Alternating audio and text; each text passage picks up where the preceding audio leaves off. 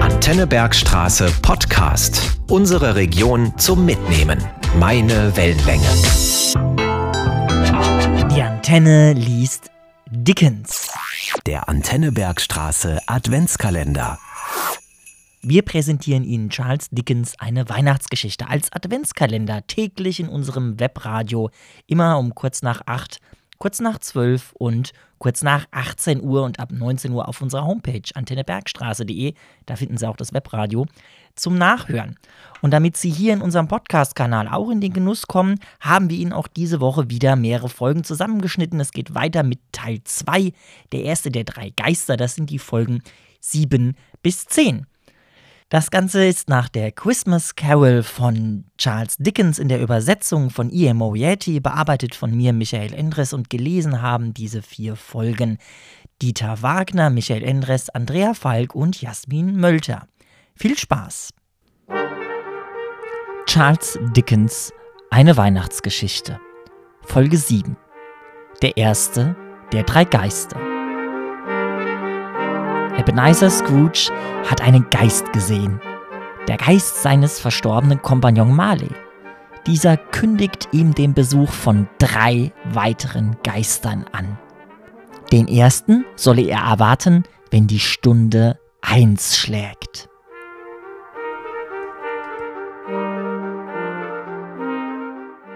Als Scrooge wieder aufwachte, war es so finster, dass er kaum das durchsichtige Fenster von den Wänden seines Zimmers unterscheiden konnte. Er bemühte sich, die Finsternis mit seinen Katzenaugen zu durchdringen, als die Glocke eines Turmes in der Nachbarschaft viertelte und die volle Stunde ankündigte.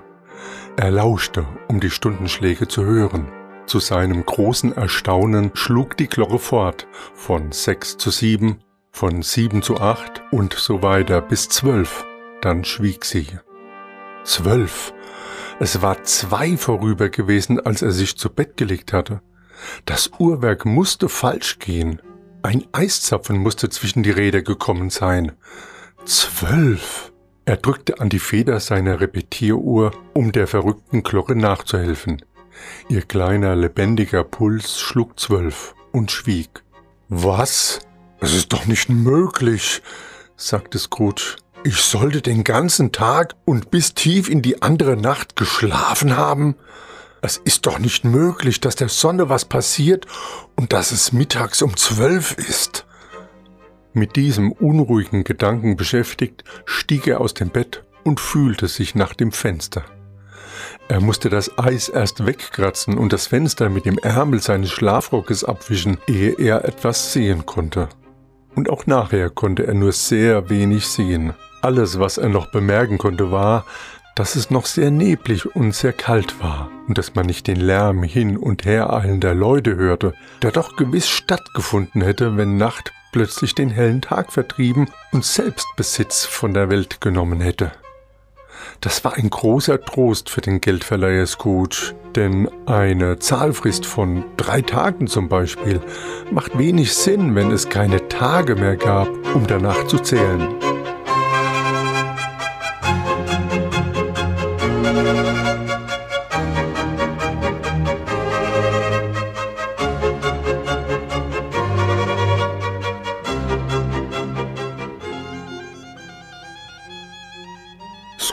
Legte sich wieder ins Bett und dachte darüber hin und her, konnte aber zu keinem Schluss kommen. Je mehr er nachdachte, desto verwirrter wurde er, und je mehr er sich bemühte, nicht nachzudenken, desto mehr dachte er nach. Marleys Geist machte ihm viel zu schaffen.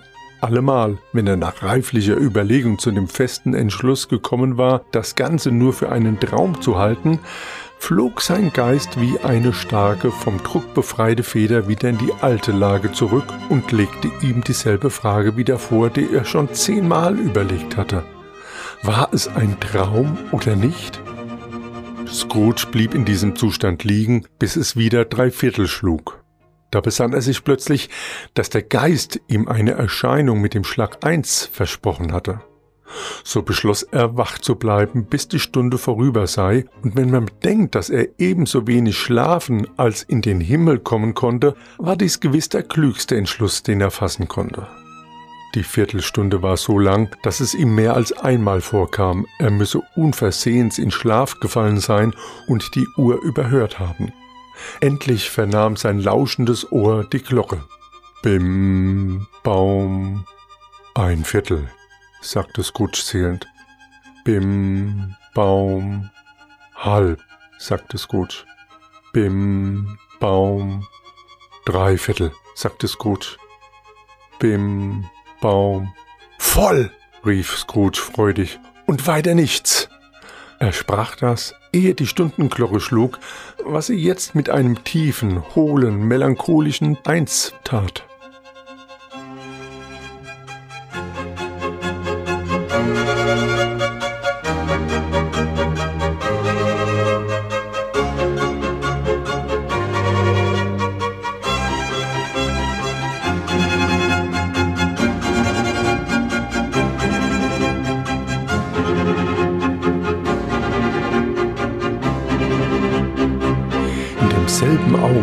Wurde es hell in dem Zimmer und die Vorhänge seines Bettes wurden geöffnet.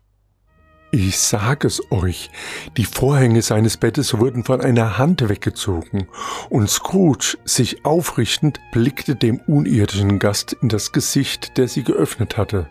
So dicht stand er ihm gegenüber, wie ich jetzt im Geiste neben euch stehe. Es war eine sonderbare Gestalt, gleich einem Kind, aber doch eigentlich nicht gleich einem Kind, sondern mehr wie ein Greis, der durch einen wunderbaren Zauber erschien, als sei er dem Auge entrückt und auf diese Weise so klein geworden wie ein Kind. Sein Haar, welches in langen Locken auf seine Schultern herabwallte, war weiß wie vom Alter, aber doch hatte das Gesicht keine einzige Runzel und um das Kinn bemerkte man den zartesten Flaum. Die Arme waren lang und muskulös, die Hände ebenso, als läge eine ungeheure Kraft in ihnen.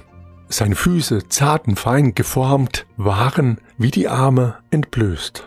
Der Geist trug eine Tunika von reinstem Weiß, und um seinen Leib schlang sich ein Gürtel von wunderbarem Schimmer. Er hielt einen frisch grünen Stechpalmenzweig in der Hand, aber in seltsamen Widerspruch mit diesem Zeichen des Winters war das Kleid mit Sommerblumen verziert. Das Wunderbarste aber war, dass aus der Krone auf seinem Haupt ein heller Lichtstrahl in die Höhe schoss, welcher alles ringsher erleuchtete und welcher gewiss die Ursache dafür war, dass der Geist bei weniger guter Laune einen großen Lichtauslöscher, den er jetzt unter dem Arm trug, als Mütze aufsetzte. Aber selbst dies war nicht seine seltsamste Eigenschaft. Denn wie der Gürtel des Geistes jetzt an dieser Stelle glänzte und funkelte und jetzt an jener, und wie das, was im Augenblick hell gewesen war, plötzlich dunkel wurde, so verwandelte sich auch die Gestalt selbst. Man wusste nicht wie. Bald war es ein Ding mit einem Arm, bald mit einem Bein, bald mit zwanzig Beinen, bald bloß zwei Füße ohne Kopf, bald ein Kopf ohne Leib. Und wie einer dieser Teile verschwand, blieb keine Spur von ihm in dem dichten Dunkel zurück, welches ihn verschlang. Und das größte Wunder dabei war, die Gestalt blieb immer dieselbe. Sind Sie der Geist, dessen Erscheinung mir vorhergesagt wurde? fragte Scrooge. Ich bin es, die Stimme war sanft und wohlklingend und so leise, als käme sie nicht aus dichtester Nähe, sondern aus einiger Entfernung. Wer und was seid ihr? fragte Scrooge, schon etwas mehr Vertrauen fassend. Ich bin der Geist der vergangenen Weihnachten. Der lange vergangenen? fragte Scrooge seiner zwerghaften Gestalt denkend. Nein, deiner vergangenen.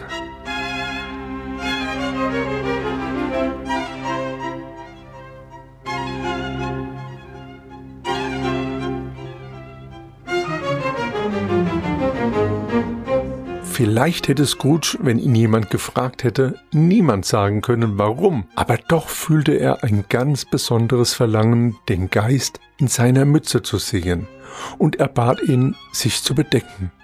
Was? rief der Geist. Willst du so bald mit irdisch gesinnter Hand das Licht, welches ich spende, verlöschen? Ist es nicht genug, dass du einer von denen bist, deren Leidenschaften diese Mütze geschaffen haben und mich zwingen, durch lange, lange Jahre meine Stirn damit zu verhüllen? Scrooge entschuldigte sich ehrfurchtsvoll, er habe nicht die Absicht gehabt, ihn zu beleidigen und behauptete, nicht zu wissen, dass er irgend je in seinem Leben dem Geist Ursache gegeben habe, sich zu bedecken. Dann war er so frei zu fragen, was ihn hierher führe. Dein Wohl, sagte der Geist. Scrooge drückte seine Dankbarkeit aus, aber konnte sich doch des Gedankens nicht erwehren, dass eine Nacht ungestörten Schlafes ihm mehr genützt haben würde. Der Geist musste ihn abend denken hören, denn er sagte sogleich, Deine Besserung, nimm dich in Acht. Er streckte seine starke Hand aus, als er dies sprach, und griff sanft seinen Arm. Steh auf und folge mir.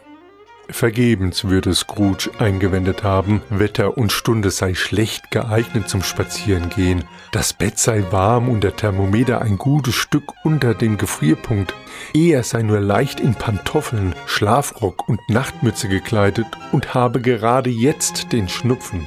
Dem Griff war er auch sanft, war nicht zu widerstehen. Er stand auf, aber als er sah, dass der Geist nach dem Fenster schwebte, fasste er ihn flehend bei dem Gewand. Ich bin ein Sterblicher, sagte Scrooge, und könnte fallen. Dulde nur eine Berührung meiner Hand dort, sagte der Geist, indem er die Hand auf das Herz legte, und du wirst größere Gefahren überwinden als diese hier. Als diese Worte gesprochen waren, schwanden die beiden durch die Wände und standen plötzlich im Freien auf der Landstraße, rings von Feldern umgeben. Die Stadt war ganz verschwunden. Keine Spur war mehr davon übrig. Die Finsternis und der Nebel war mit ihr verschwunden, denn es war jetzt ein klarer, kalter Wintertag und der Boden war mit weißem, reinem Schnee bedeckt. Gütiger Himmel, rief Scrooge, die Hände faltend, als er um sich blickte. Hier wurde ich geboren. Hier lebte ich noch als Knabe.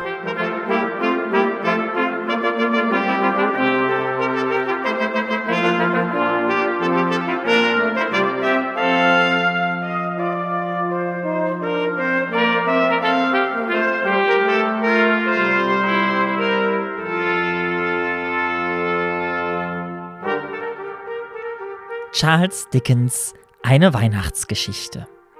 Folge 8. Die Schule. Der Geist der vergangenen Weihnacht hat Scrooge mit in die Vergangenheit genommen.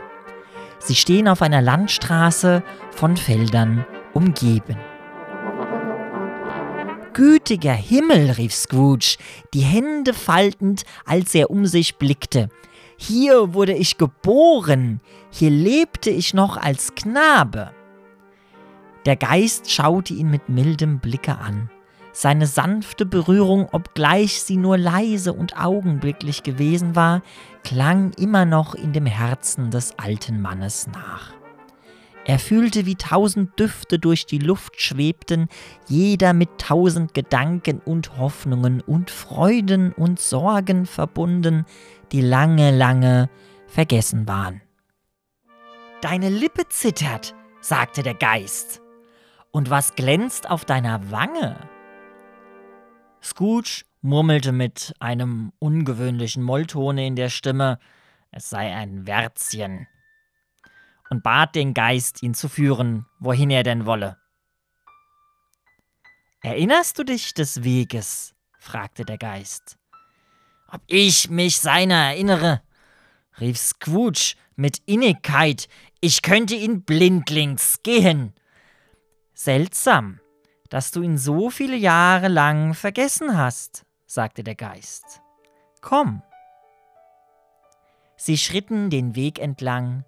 Scrooge erkannte jedes Tor, jeden Pfahl, jeden Baum wieder, bis ein kleiner Marktflecken in der Ferne mit seiner Kirche, seiner Brücke und dem hellen Fluss erschien.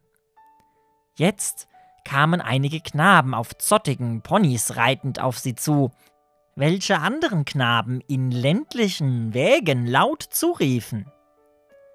Alle diese Knaben waren gar fröhlich und laut. Bis die weiten Felder so voll heiterer Musik waren, dass die kalte sonnige Luft lachte sie zu hören. Dies sind bloß Schatten der Dinge, die gewesen sind, sagte der Geist. Sie wissen nichts von uns. Sie sehen uns nicht, sie hören uns nicht. Die fröhlichen Reisenden kamen näher, und jetzt erkannte Scrooge sie alle und konnte sie alle beim Namen nennen. Warum? Freute er sich über alle Maßen, sie zu sehen? Warum wurden sein kaltes Auge feucht? Warum frohlockte sein Herz, als sie vorübereilten? Warum wurde sein Herz weich? Wie sie an den Kreuzwegen voneinander schieden und sich fröhliche Weihnachten wünschten. Was gingen Scrooge fröhliche Weihnachten an? Der Henker hole fröhliche Weihnachten. Welchen Nutzen hatte er jemals davon gehabt? Die Schule ist nicht ganz verlassen, sagte der Geist. Ein Kind, eine verlassene Weise, sitzt noch einsam dort. Scrooge sagte, er wisse es. Und er schluchzte.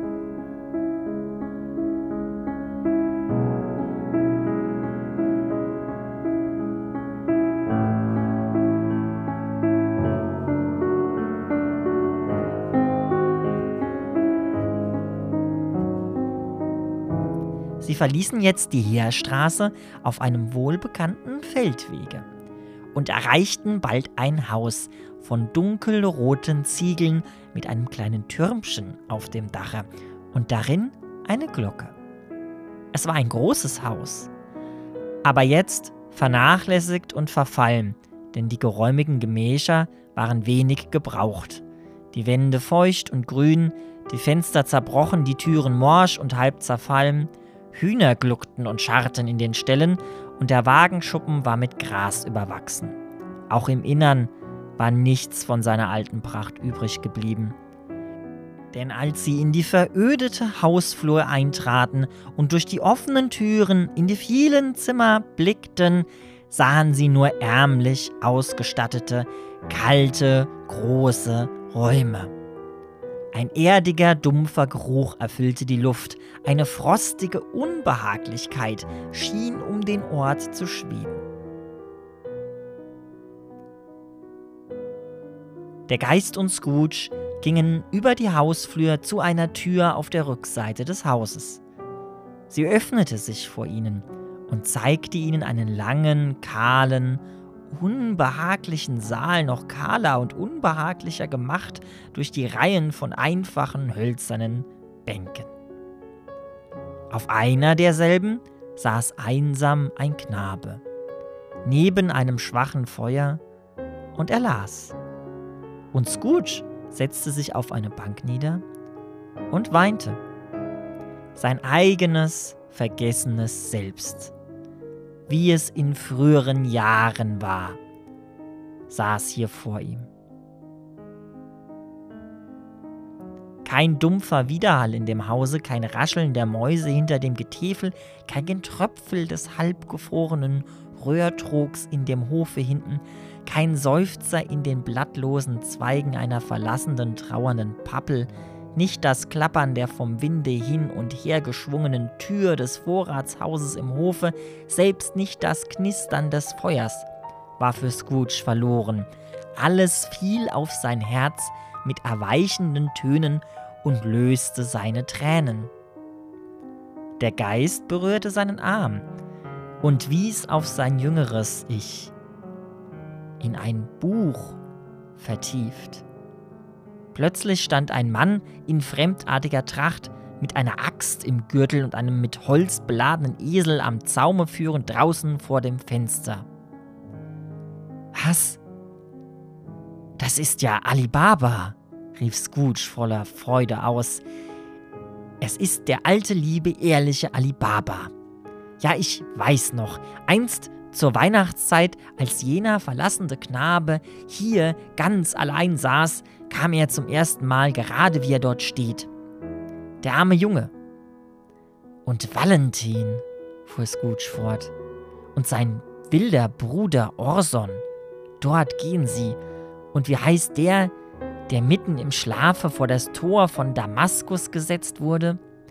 Siehst du ihn nicht? Und der Stallmeister des Sultans, der von den Genien auf den Kopf gestellt wurde, dort ist er. es geschieht ihm schon recht und heißt ihn die Prinzessin heiraten wollen. Scrooge mit vollem Ernste und mit einer Stimme zwischen Lachen und Weinen, über solche Gegenstände reden zu hören und sein vor Freude aufgeregtes Gesicht zu sehen, wäre für seine Geschäftsfreunde in der City gewiss eine große Überraschung gewesen. Da ist auch der Papagei, rief Scrooge, mit grünem Leib und gelbem Schwanz, da ist er der arme Robinson. Er rief ihn, als er wieder von seiner Umsegelung der Insel nach Hause kam. Robinson Crusoe, wo bist du gewesen? Er glaubte, er träumte, aber es war der Papagei. Ha, dort läuft Freitag in der kleinen Bucht. Es gilt das Leben. Hallo, hallo. Dann sagte er mit einem schnellen Wechsel der Gefühle, der seinem gewöhnlichen Charakter sehr fremd war, der arme Knabe. Und er weinte wieder. Ich wollte, murmelte Scrooge, die Hand in die Tasche steckend und um sich blickend, nachdem er sich mit dem Rockaufschlag die Augen gewischt hatte.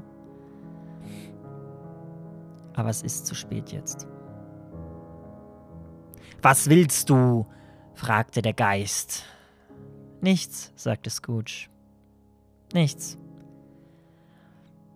Gestern Abend, da sang vor meiner Tür ein Knabe ein Weihnachtslied. Ich wollte, ich hätte ihm etwas gegeben. Weiter war es nichts. Der Geist lächelte gedankenvoll und winkte mit der Hand. Dann sagte er, lass uns ein anderes Weihnachten sehen.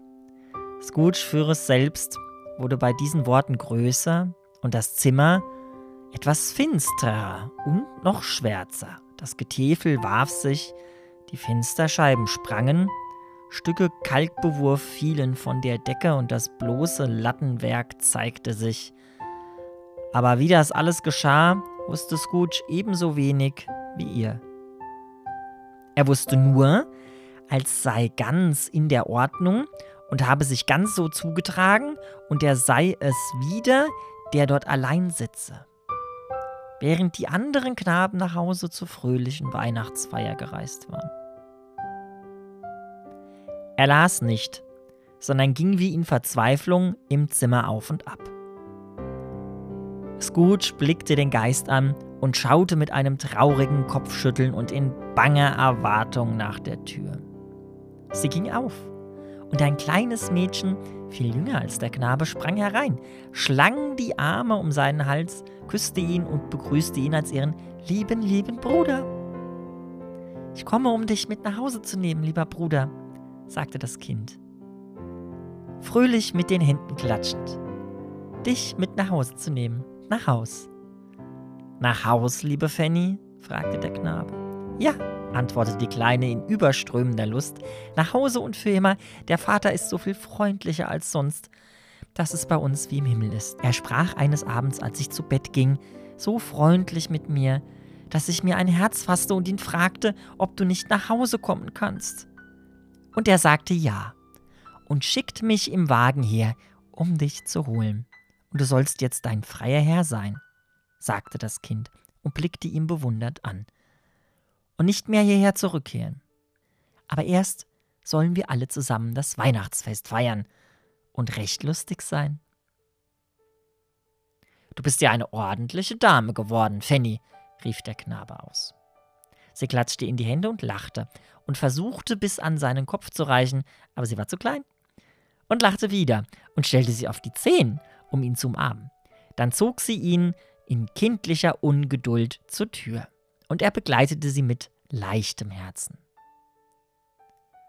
Eine schreckliche Stimme in der Hausflur rief: Bringt Master Scrooges Koffer herunter!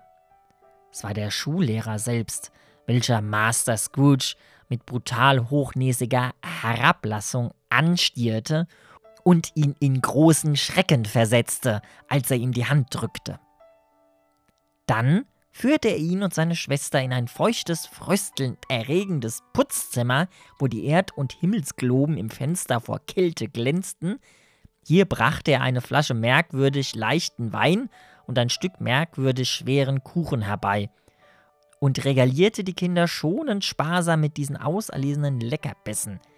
Auch schickte er eine hungrig aussehende Magd hinaus, um dem Postillon ein Gläschen anzubieten wofür dieser aber mit den Worten dankte, wenn es von demselben Fass wie das vorige sei, möchte er lieber nicht kosten.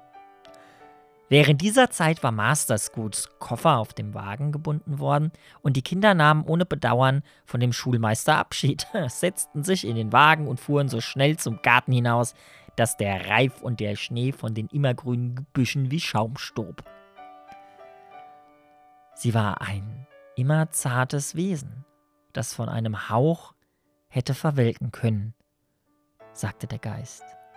Aber sie hatte ein reiches Herz. Ja, das hatte sie, rief Scrooge. Ich will nicht widersprechen, Geist, Gott verhüte es. Sie starb verheiratet, sagte der Geist, und hatte Kinder, glaube ich. Ein Kind, antwortete Scrooge. Ja, sagte der Geist. Dein Neffe. Scrooge schien unruhig, und er antwortet kurz Ja.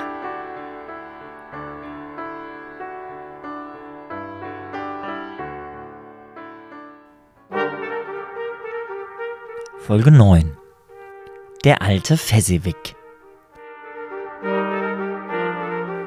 Nachdem der Geist der vergangenen Weihnacht Scrooge in seine Tage als Schulbub zurückgeführt hat, zeigt er ihm nun die nächste vergangene Weihnacht.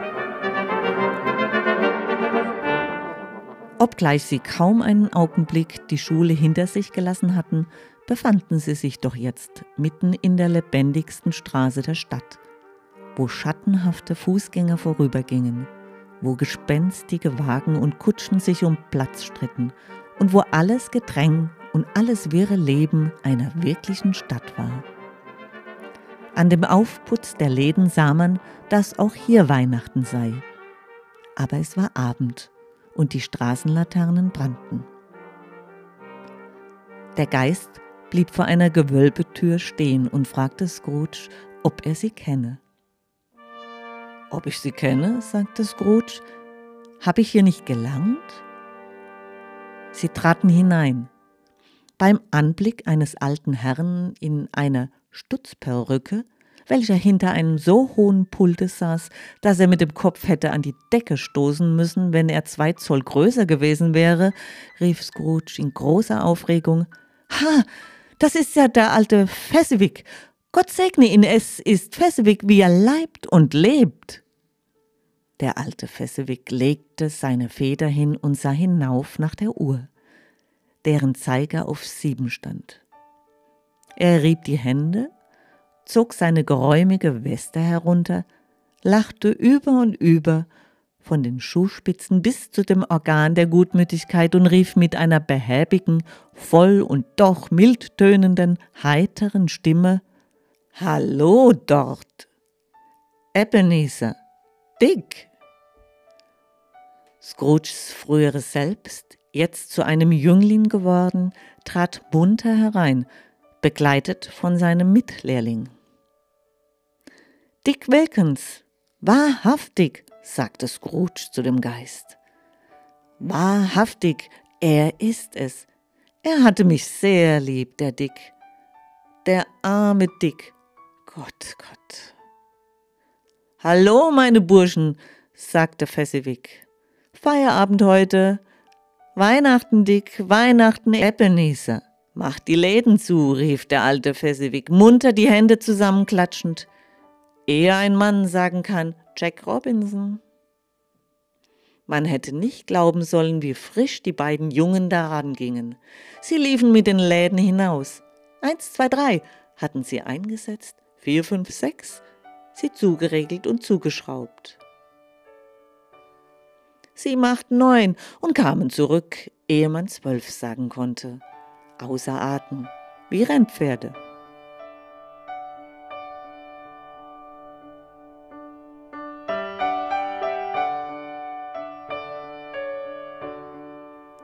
Husao, rief der alte Fessewig mit wunderbarer Geschicklichkeit von seinem hohen Sessel herunterspringend. Räumt auf, Jungs, und macht viel Platz. Aufräumen Sie würden alles weggeräumt haben und konnten alles wegräumen, wo Fessewig zuschaute. Es war in einer Minute geschehen. Alles, was nicht nied- und nagelfest war, wurde in die Winkel geschoben, als wenn es für immer aus dem öffentlichen Dienste entlassen worden wäre. Der Flur wurde gekehrt, die Lampen geputzt, Kohlen auf das Feuer geschüttet und der Laden war so behaglich und warm und hell wie ein Ballzimmer, wie man es nur an einem Winterabende verlangen kann.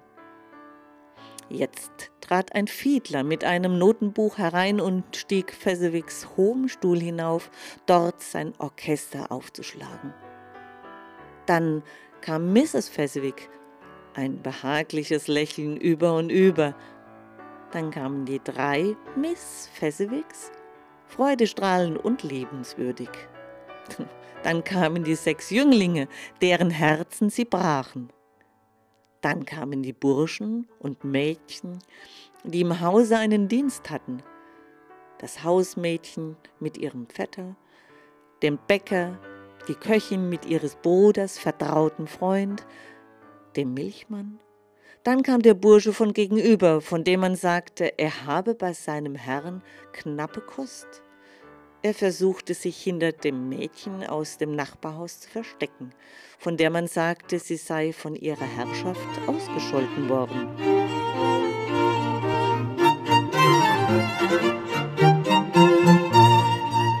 Sie kamen alle, einer nach dem anderen, einige blöde, andere keck, einige mit Geschick, andere mit Ungeschick, die zerrend und jene stoßend.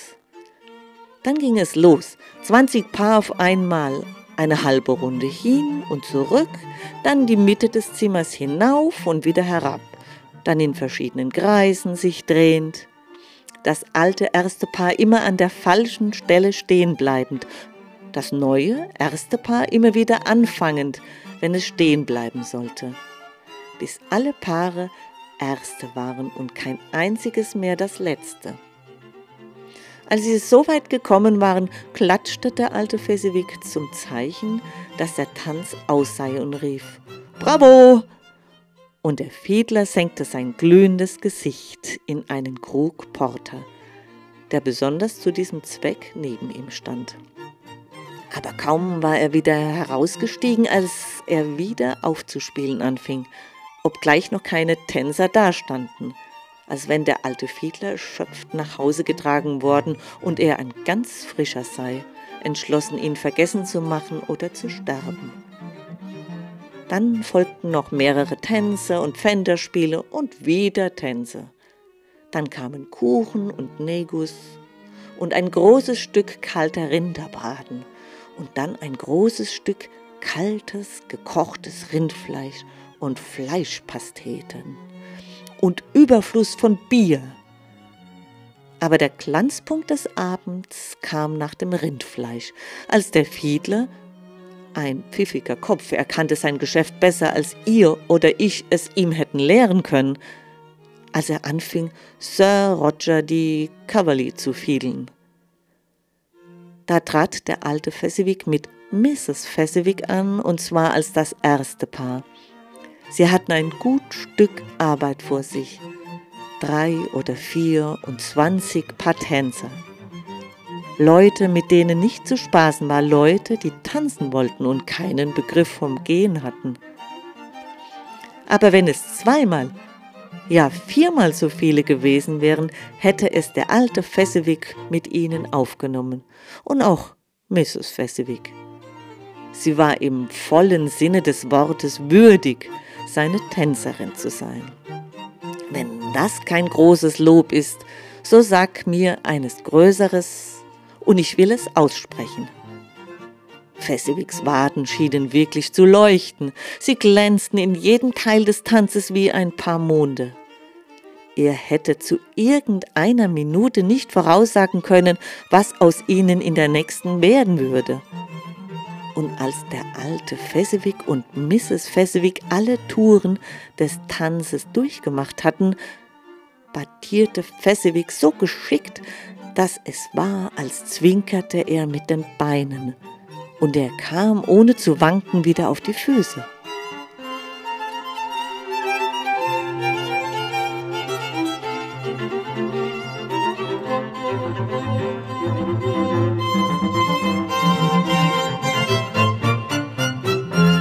Mit dem Glockenschlag elf war dieser häusliche Ball zu Ende. Mr. und Mrs. Fezziwig stellten sich zu beiden Seiten der Tür auf, schüttelten jedem einzelnen der Gästen die Hand zum Abschied und wünschten ihm oder ihr fröhliche Weihnachten. Als alles außer den zwei Lehrlingen fort war, taten sie diesen das Gleiche. So waren die heiteren Stimmen verklungen und die Burschen gingen in ihr Bett, welches sich unter einem Ladentisch in der hintersten Niederlage befand. Während dieser ganzen Zeit hatte sich Scrooge wie ein Verrückter benommen. Sein Herz und seine Seele waren mit dem Ball und seinem früheren Selbst. Er bestätigte alles, erinnerte sich an alles, freute sich über alles und befand sich in der seltsamen Aufregung nicht eher als bis die fröhlichen Gesichter seines früheren Selbst und Dicks verschwunden waren, dachte er daran, dass der Geist neben ihm stehe und ihn anschaute, während das Licht auf seinem Haupte in voller Klarheit brannte. Eine Kleinigkeit, sagte der Geist, diesen närrischen Leuten solche Dankbarkeit einzuflößen. Eine Kleinigkeit? Gab Scrooge zurück. Der Geist gab ihm ein Zeichen, den beiden Lehrlingen zuzuhören, welche ihr Herz in Lobpreisungen Fezziwigs ausschütteten. Und als Scrooge das getan hatte, sprach der Geist, Nun, ist es nicht so? Er hat nur ein paar Pfund eures irdischen Geldes hingegeben, vielleicht drei oder vier, ist das so viel, dass er solches Lob verdient? Das ist's nicht, Geist. Er hat die Macht, uns glücklich oder unglücklich, unseren Dienst zu einer Last oder zu einer Bürde, zu einer Freude oder zu einer Qual zu machen. Du magst sagen, seine Macht liege in Worten und Blicken, in so unbedeutenden und kleinen Dingen, dass es unmöglich ist, sie herzuzählen. Was schadet das? Das Glück, welches er bereitet, ist so groß, als wenn es sein ganzes Vermögen kostete. Er fühlte des Geistes Blick und schwieg. Was gibt's? fragte der Geist. Oh, nichts, nichts, sagte Scrooge. Etwas sollt ich meinen, drängte der Geist. Nein, sagte Scrooge, nein, ich möchte nur eben ein paar Worte mit meinem Angestellten sprechen. Das ist alles. Sein früheres Selbst löschte die Lampen aus, als er diesen Wunsch aussprach, und Scrooge und der Geist standen wieder im Freien. Meine Zeit geht zu Ende, sagte der Geist. Schnell!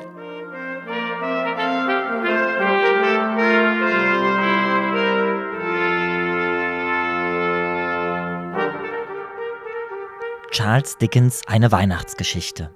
Folge 10. Bella.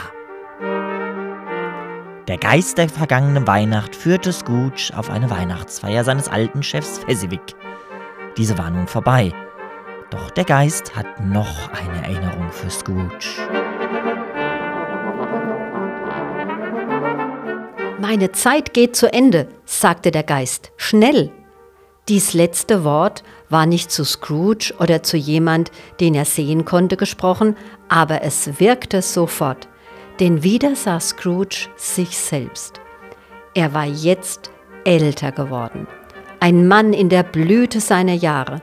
Sein Gesicht hatte nicht die schroffen, rauen Züge seiner späteren Jahre, aber schon fing es an, die Zeichen der Sorge und des Geizes zu tragen.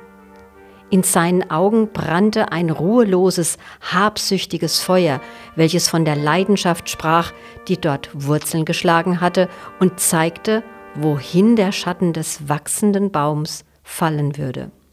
Er war nicht allein, sondern saß neben einem schönen jungen Mädchen in Trauerkleidern. In ihren Augen standen Tränen, welche in dem Lichte glänzten, das von dem Geist der vergangenen Weihnacht ausströmte. Es ist ohne Bedeutung, sagte sie sanft, Ihnen von gar keiner. Ein anderes Götzenbild hat mich verdrängt, und wenn es Sie in späterer Zeit trösten und aufrechterhalten kann, wie ich es versucht haben würde, so habe ich keine gerechte Ursache zu klagen. Welches Götzenbild hat sie verdrängt, wiederholte er. Ein goldenes. Das ist die Gerechtigkeit der Welt, sagte er. Gegen nichts ist sie so hart wie gegen die Armut und nichts tadelt sie mit größerer Strenge als das Streben nach Reichtum. Sie fürchten das Urteil der Welt zu sehr, antwortete sie sanft. All ihre anderen Hoffnungen sind in der einen aufgegangen, vor diesem engherzigen Vorwurf gesichert zu sein. Ich habe ihre edleren Bestrebungen eine nach der anderen verschwinden sehen, bis die eine Leidenschaft nach Gold sie ganz erfüllt. Ist es nicht wahr? Und was ist da weiter? antwortete er. Selbst wenn ich so viel klüger geworden bin, was ist da weiter? Gegen sie bin ich nie anders geworden. Sie schüttelte den Kopf. Bin ich anders? Unser Bund ist aus alter Zeit. Er wurde geschlossen, als wir beide arm und zufrieden waren, bis wir unser Los durch ausdauernden Fleiß verbessern könnten. Sie haben sich verändert. Als er geschlossen wurde, waren Sie ein anderer Mensch. Ich war ein Knabe, sagte er ungeduldig. Ihr eigenes Gefühl sagt Ihnen, dass Sie nicht so waren, wie Sie jetzt sind, antwortete sie. Ich bin noch dieselbe. Das, was uns Glück versprach, als wir noch ein Herz und eine Seele waren, muss uns Unglück bringen, da wir im Geiste nicht mehr eins sind. Wie oft und wie bitter ich dies gefühlt habe, will ich nicht sagen. Es ist genug, dass ich es gefühlt habe und dass ich Ihnen Ihr Wort zurückgeben kann. Habe ich dies jemals verlangt? In Worten? Nein, niemals. Womit dann? Durch ein verändertes Wesen, durch einen anderen Sinn, durch andere Bestrebungen des Lebens und durch eine andere Hoffnung als seinem Ziel. In allem, was meiner Liebe in ihren Augen einigen Wert gab. Wenn alles Frühere nicht zwischen uns geschehen wäre, sagte das Mädchen, ihn mit sanftem, aber festen Blick ansehend, würden Sie mich jetzt aufsuchen und um mich werben? Gewiss nicht. Er schien die Wahrheit dieser Voraussetzung wider seinen Willen zuzugeben. Aber er tat seinen Gefühlen Gewalt an und sagte, Sie glauben es nicht? Gern glaube ich es, wenn ich es könnte, sagte sie. Gott weiß es, wenn ich eine Wahrheit gleich dieser erkannt habe, weiß ich, wie unwiderstehlich sie sein muss. Aber wenn sie heute oder morgen oder gestern frei wären, soll ich glauben, dass sie ein armes Mädchen wählen würden?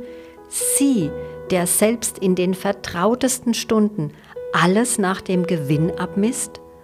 Oder soll ich mir verhehlen, dass selbst wenn sie für einen Augenblick ihrem einen leitenden Grundsatz untreu werden könnten, sie gewiss einst Täuschung und bittere Reue fühlen würden?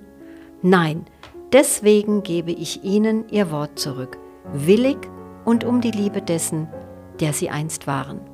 Er wollte sprechen, aber mit abgewendetem Gesicht fuhr sie fort. Vielleicht, der Gedanke an die Vergangenheit lässt es mich fast hoffen, wird es sie schmerzen. Eine kurze, sehr kurze Zeit, und sie werden dann die Erinnerungen daran fallen lassen, freudig, wie die Gedanken eines unnützen Traums, von dem zu erwachen ein Glück für sie war. Möge sie alles Glück auf dem erwählten Lebensweg begleiten. Sie schieden. Geist, sagte Scrooge, zeig mir nichts mehr, führe mich nach Haus. Warum erfreust du dich daran, mich zu quälen?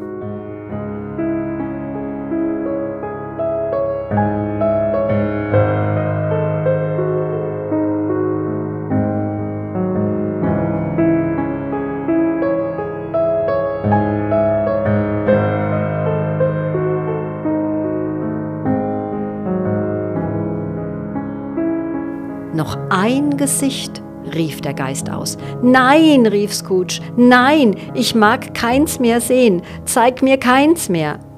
Aber der erbarmungslose Geist hielt ihn mit beiden Händen fest und zwang ihn zu betrachten, was zunächst geschah. Sie befanden sich an einem anderen Ort, in einem Zimmer, nicht sehr groß oder schön, aber voller Behaglichkeit. Neben dem Kamin saß ein schönes junges Mädchen, sogleich der, welches Scrooge zuletzt gesehen hatte, dass er glaubte, es sei dieselbe, bis er sie, jetzt eine stattliche Matrone, der Tochter gegenüber sitzen sah. In dem Zimmer war ein wahrer Aufruhr, denn es befanden sich mehr Kinder darin, als Scrooge in seiner Aufregung zählen konnte. Und hier betrugen sich nicht 40 Kinder wie eins, sondern jedes Kind wie 40. Die Folge davon war ein Lärm sondergleichen, aber niemand schien sich darum zu kümmern. Im Gegenteil, Mutter und Tochter lachten herzlich und freuten sich darüber. Und die letztere, die sich bald in die Spiele mischte, wurde von den kleinen Schelmen gar grausam mitgenommen. Aber jetzt wurde ein Klopfen an der Tür gehört, was einen so allgemeinen Sturz nach derselben veranlasste, dass sie mit lachendem Gesicht und verwirrtem Anzug in der Mitte eines lärmenden Haufens nach der Tür gedrängt wurde. Dem Vater entgegen, der nach Hause kam in Begleitung eines Mannes mit Weihnachtsgeschenken beladen. Aber nun das Geschrei und das Gedräng und der Sturm auf den verteidigungslosen Träger, wie sie auf Stühlen an ihm hinaufstiegen, in seine Taschen guckten, die Papierpäckchen raubten und an seiner Halsbinde zupften, an seinem Hals hingen, ihm auf den Rücken trommelten und an die Beine stießen, alles in unwiderstehlicher Freude. Dann diese Aufregung der Verwunderung und des Frohlockens, mit denen der Inhalt jedes Päckchens begrüßt wurde. Die schreckliche Kunde, dass das Wickelkind ertappt worden sei, wie es die Bratpfanne der Puppe in den Mund gesteckt oder wohl gar das hölzerne Huhn samt der Schüssel hinuntergeschluckt habe. Die große Beruhigung zu finden, dass es ein falscher Lärm gewesen sei. Die Freude und die Dankbarkeit und das Entzücken.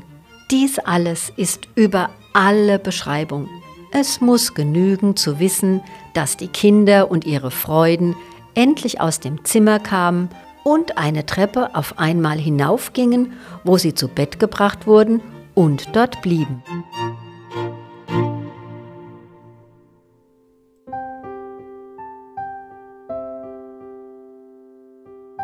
Und als jetzt Scrooge sah, wie der Herr des Hauses die Tochter zärtlich an seine Seite geschmiegt, sich mit ihr und ihrer Mutter an seinem eigenen Herd niedersetzte und wie er dachte, dass ein solches Wesen ebenso lieblich und hoffnungsreich ihn hätte Vater nennen und wie Frühlingszeit in dem öden Winter seines Lebens hätte sein können, wurden seine Augen wirklich trübe.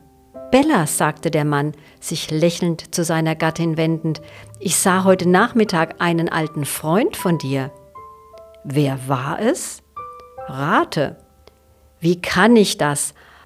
Ah, jetzt weiß ich, fügte sie sogleich hinzu, lachend, wie er lachte. Mr. Scrooge. Ja, Mr. Scrooge. Ich ging an seinem Bürofenster vorbei, und da kein Laden davor war und er Licht drin hatte, musste ich ihn fast sehen. Sein Kompagnon liegt im Sterben, hörte ich, und er saß alleine dort, ganz alleine in der Welt, glaube ich. Geist, sagte Scrooge mit bebender Stimme, führ mich weg von diesem Orte. Ich sagte dir, dass dieses Schatten gewesener Dinge wären, sagte der Geist. Gib mir nicht die Schuld, dass sie so sind, wie sie sind. Führe mich weg, rief Scrooge aus, ich kann es nicht ertragen. Er wandte sich gegen den Geist, und wie er sah, dass er ihn mit einem Gesicht anblickte, in welchem sich auf eine seltsame Weise all die Gesichter zeigten, die er gesehen hatte, rang er mit ihm.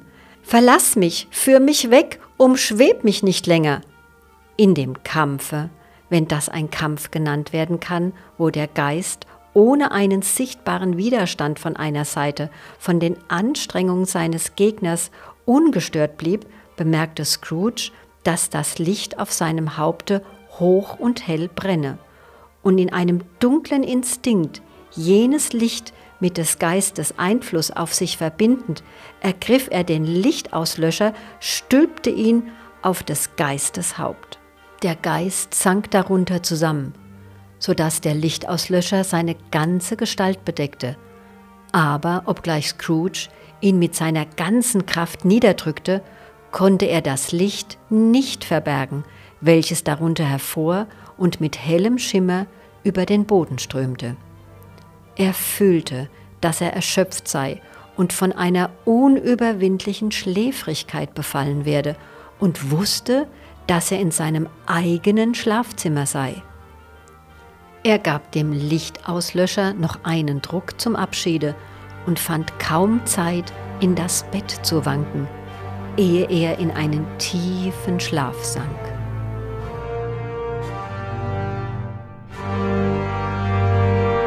Sie hörten Charles Dickens eine Weihnachtsgeschichte. Die Folgen 7 bis 10 unseres Adventskalenders.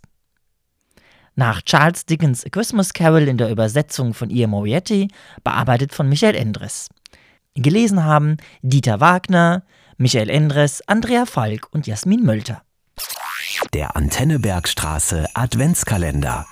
Und wenn Sie mehr Folgen hören wollen, immer um 8, 12 und 18 Uhr in unserem Webradio und ab 19 Uhr auch online alles auf antennebergstraße.de und die nächste Podcast-Folge, die hören Sie hier so in einer Woche, dann wieder mehrere Folgen am Stück. Das war der Antennebergstraße Podcast. Weitere Folgen jederzeit auf antennebergstraße.de und überall da, wo es sonst Podcasts gibt.